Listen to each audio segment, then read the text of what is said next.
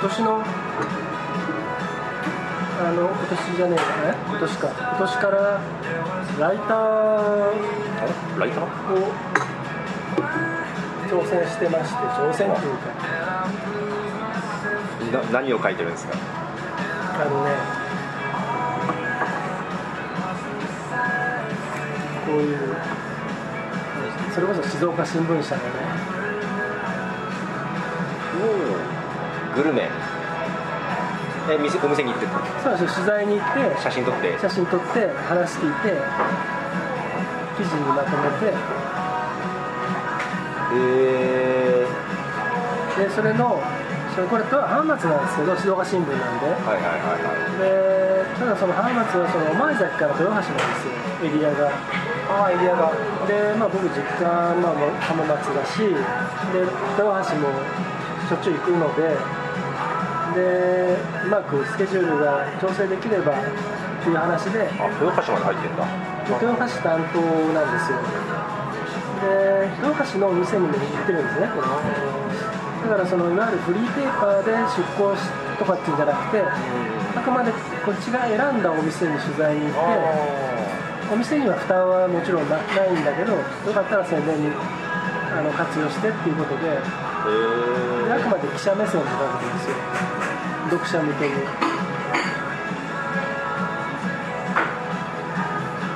えやられてますね相変わらずこれだから最初その紹介してくれって言われてそのそのフリーのライターさんか、もしくはブロガーとか。あでやっぱ写真も両方なんででリストが来てでライターがアポ取っていくわけですよ。だからあので最初うーんと思ってたんだけどそのだからちょっと勉強したいなと思って今までどっちかというと構成したりする側あもしくは編集する側あ上がってきた結構、えーだったんですけど自分がそのやっぱりもう正直僕もいい年になってきてるしやっぱり今のギャップもあるわけです現場と。で自分のその文章力も含めてそしてそのまあなんとかね自分の年齢的に成り立ってるものでもそうじゃない表現ってあるじゃないですかそういうのはやっぱりやんないと分かんないしでたまたま編集長が高校のかなり下の後輩なんですけど女性の編集長ででむしろちょっと厳しく教えてくれっつって。で今もうあの赤めちゃめちゃ入れられてけどあれギャギャラ的には全然割に合わないでしょ、合わない。なえーなんかいつもそういうライターさん頑張ってんなと思いながら。あれはね正直自分でやってみて思いますけど本当に何かそういう気持ちとかもしくは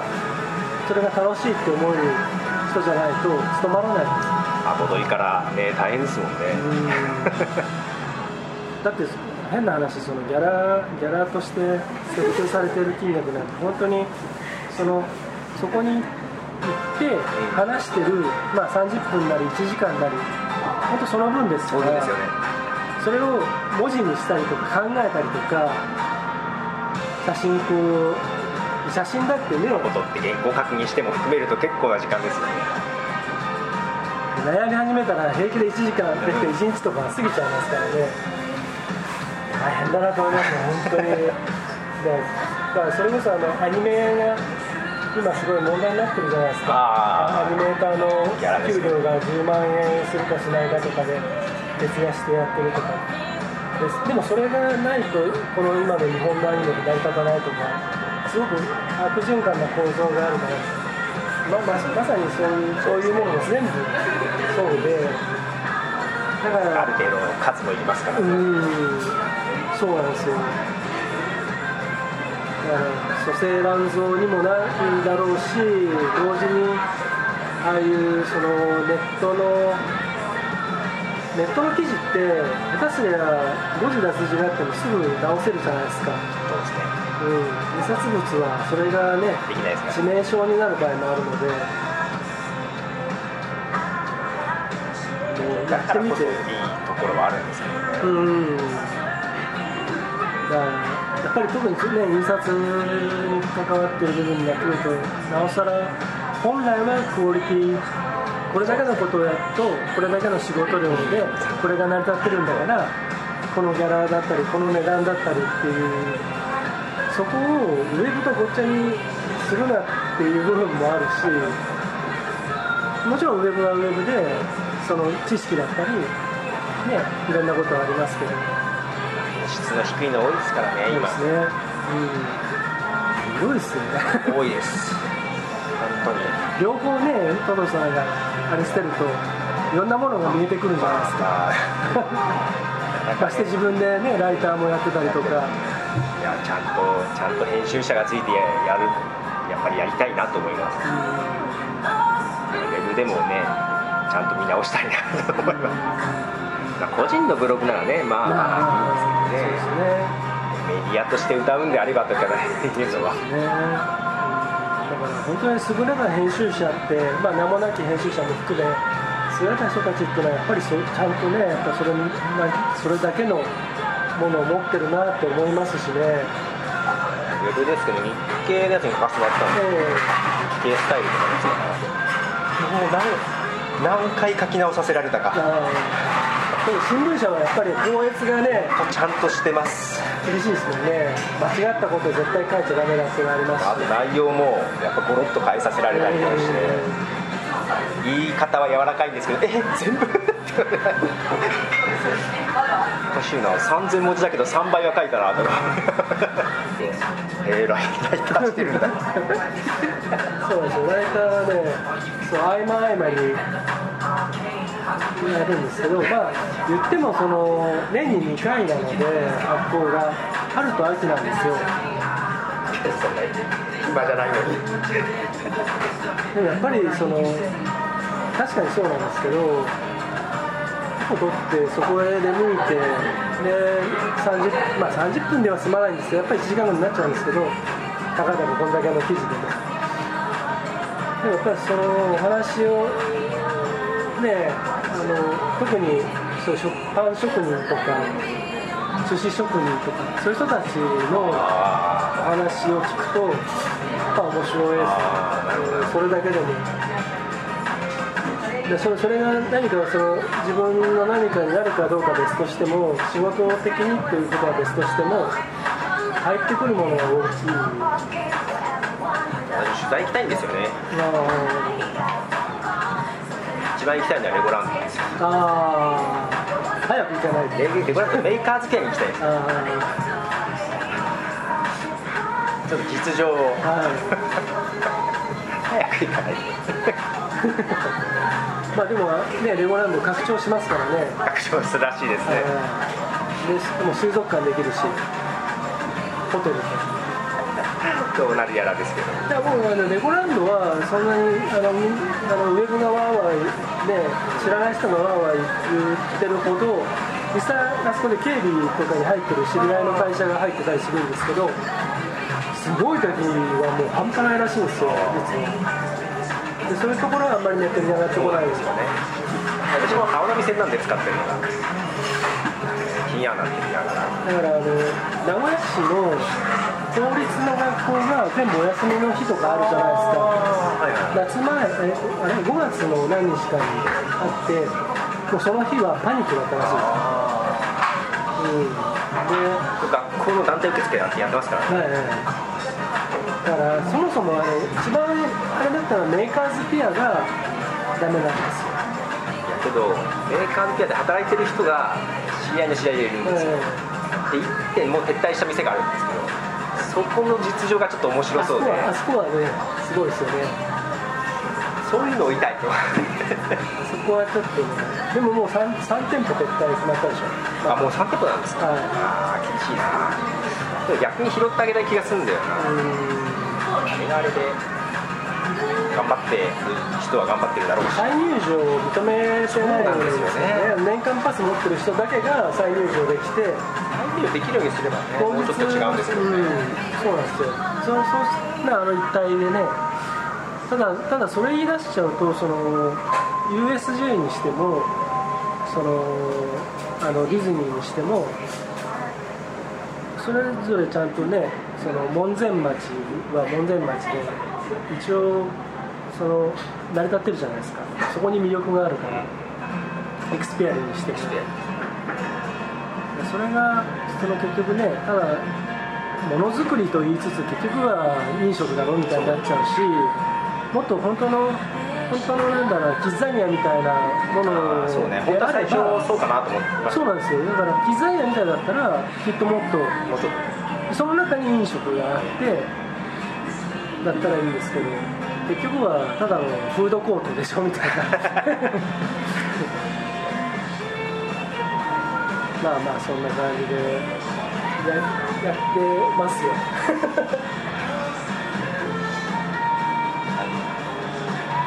あとなんだっけかな。どうまとめようか全然考えてないですけどとりあえず。なんかなんかその一つ何かやれたらいいですね。とりあえずサイト作りたいなと思いながらずっとうん。できてないですけど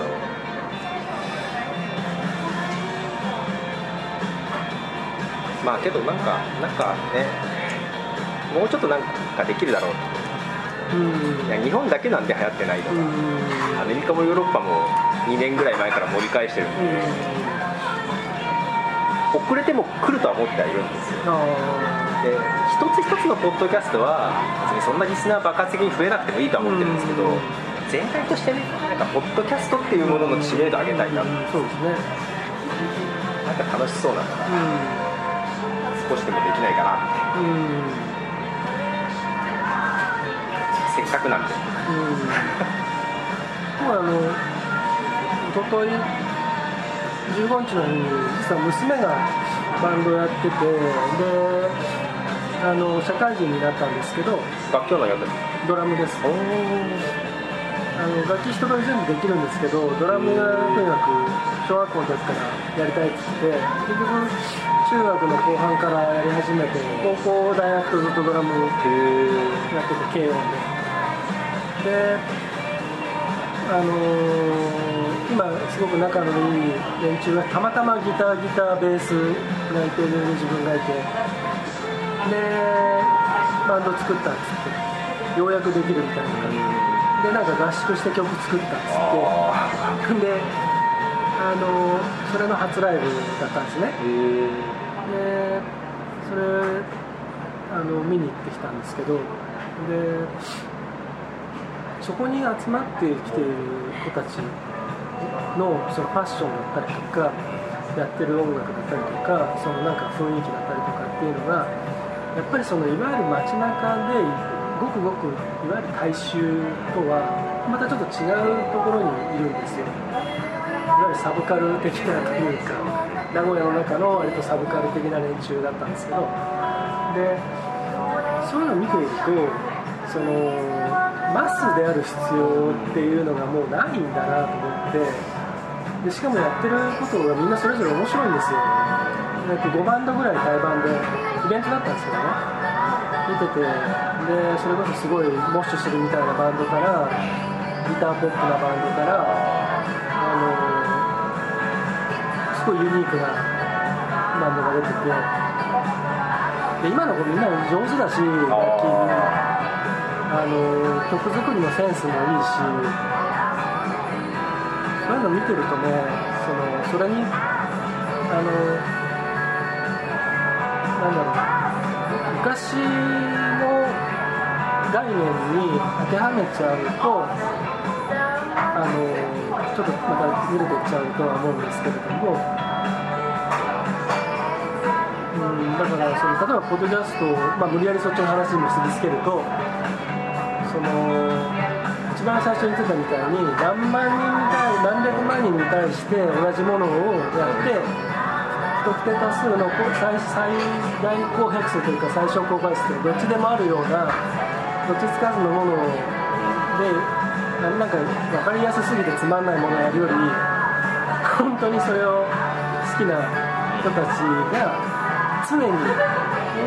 更新して常に配信してマスを狙わなくていいもういいものですようんだから12年前はキラーコンテンツが必要だとか僕もそう思ってましたし何か大ヒットとかスーパースターが出てくればっていうどっかそういう期待感もあったかもしれないし1人成功すればみんな夢持てるみたいななんか淡いものもあったと思うんですけどもうその時代は過ぎてアメリカで2年前盛り返したのはキラーコンテンツが出てきたんですよ。ああだから結局いるのかでそれ1個出たら周りの企業もうん。あまだなんか儲かんじゃねえで乗ってきてで全体的に盛り上がってるのかあやっぱりキラーコンテンツキラーコンテンツをやっぱりやるのは例えば企業だったりトップブランドだったりだと思うんですよ。それはねラジオ局なんですよ。のスピンアウトなんですよ。で実際の殺人事件を冤罪をかけてったあ社会性が高いんですけど、まあただ日本はそんなジャーナリズムがアメリカほどないんで、うんね。多分同じものじゃないとは思うんですけど、なんかなヒットコンテンツはいるのかなとは思って。そのヒットコンテンツを探すうん。ことをしたいんですけどその入り口ですよそうすれば別にヒットコンテンツじゃなくてもいい、うん。ポッドキャストも全体で盛り上がるかな、あの本屋であの表紙になんかぐちゃぐちゃぐちゃぐちゃ手書きで書いてあってなんかじわじわヒットした文庫本あるじゃないですか。なんかの事件犯人がこいつだみたいな。あれ知らないかもしれない。なんか表紙が全部が手書きでぐちゃぐちゃぐちゃぐちゃこう書いてあってなんかビレ版のポップみたいな感じ。でなんかそれが突然ヒットしちゃってで あのこれ読まないといられなくなってるぞお前らみたいな感じのやつ。だからなんかそういうになんかそのなんだろう。なるほど、うん、引き込むきっかけでしかもそれがすごくニッチな部分ででもいわゆるそういうなんか事件性ささっきのそのね冤罪を追っかけるのもそうだけどそういう事件性のあるものって何だかんだ言ってやっぱり興味はあるので、けどそっちの方が日本っぽいです、うん、それそれはすごくなんかちょっと怪しいんですよ。だけどそれがこうフェイスにバーッと並んでてなるほどね。でヒットしちゃったみたいなだから全部手の内を明かす必要はなくて逆に。でもそういうなんかやっぱりティーザーな部分。見せ方もありますよね。プロモーションというか。今だからティーザーっていうのもまた日本の独特の解釈になってきちゃってるでしょ。なんかねあの予告編ってトレーラーって言うじゃないですトレーかラーですね。でそのトレーラーっていうのもそもそもの使い方が違うんだけど。あそそうなんですか。うん。であれトレーラーの中で見てたからトレーラーっていうらしいんですけど。ああそうなんですか。であのそれがなんか最近要するにティーザーっていうんですよね予告編のことを。だけど本来のティーザーは違うじゃないですか。です微妙にこうなんか分かるか分かんないからをちょっとずつ出して思わせぶりなやつでつなげていくのがティーザーじゃないですかそれをなんか予告編をあの要するにクリエイターたちが勝手にティーザーって呼ぶようになっちゃってまあ本来のティーザーみたいなものをうまく仕掛けたらいいと思いますけどね。予告じゃなくて予告じゃないですもんね、うん。チラ見チラ見とかそういう意味なんで、うん。見えるか見えないかで、あなんかけどそっちの方が近い気がします、うん日本なら。なんかちょっとそういうのをね、僕も僕もなんか作りたいなと思うし、工藤さんもぜひこれを作ってもらって、なんかまた一緒にじゃなくてもつながってる中でやっていけばそのね輪輪がこうなるので、それこそポッドキャスト全体ってみたいな。誰が誰か分かんないんで、けど球投げないと無理かなと思った。んで、うん。うん。ちょっと球を投げ続けてどれか当たればいいか、うん、空中にだから飛んでる球が多ければね飛び交ってればね誰かがキャッチしてくれる可能性はある。んですけど、なんか全然自分じゃなくてもいいんで誰かが何かあればそっちをた助ける裏方でもいいかなと思ってます。まあ、そんなことでございます。本当にありがとうございます。ええなかなかとすいません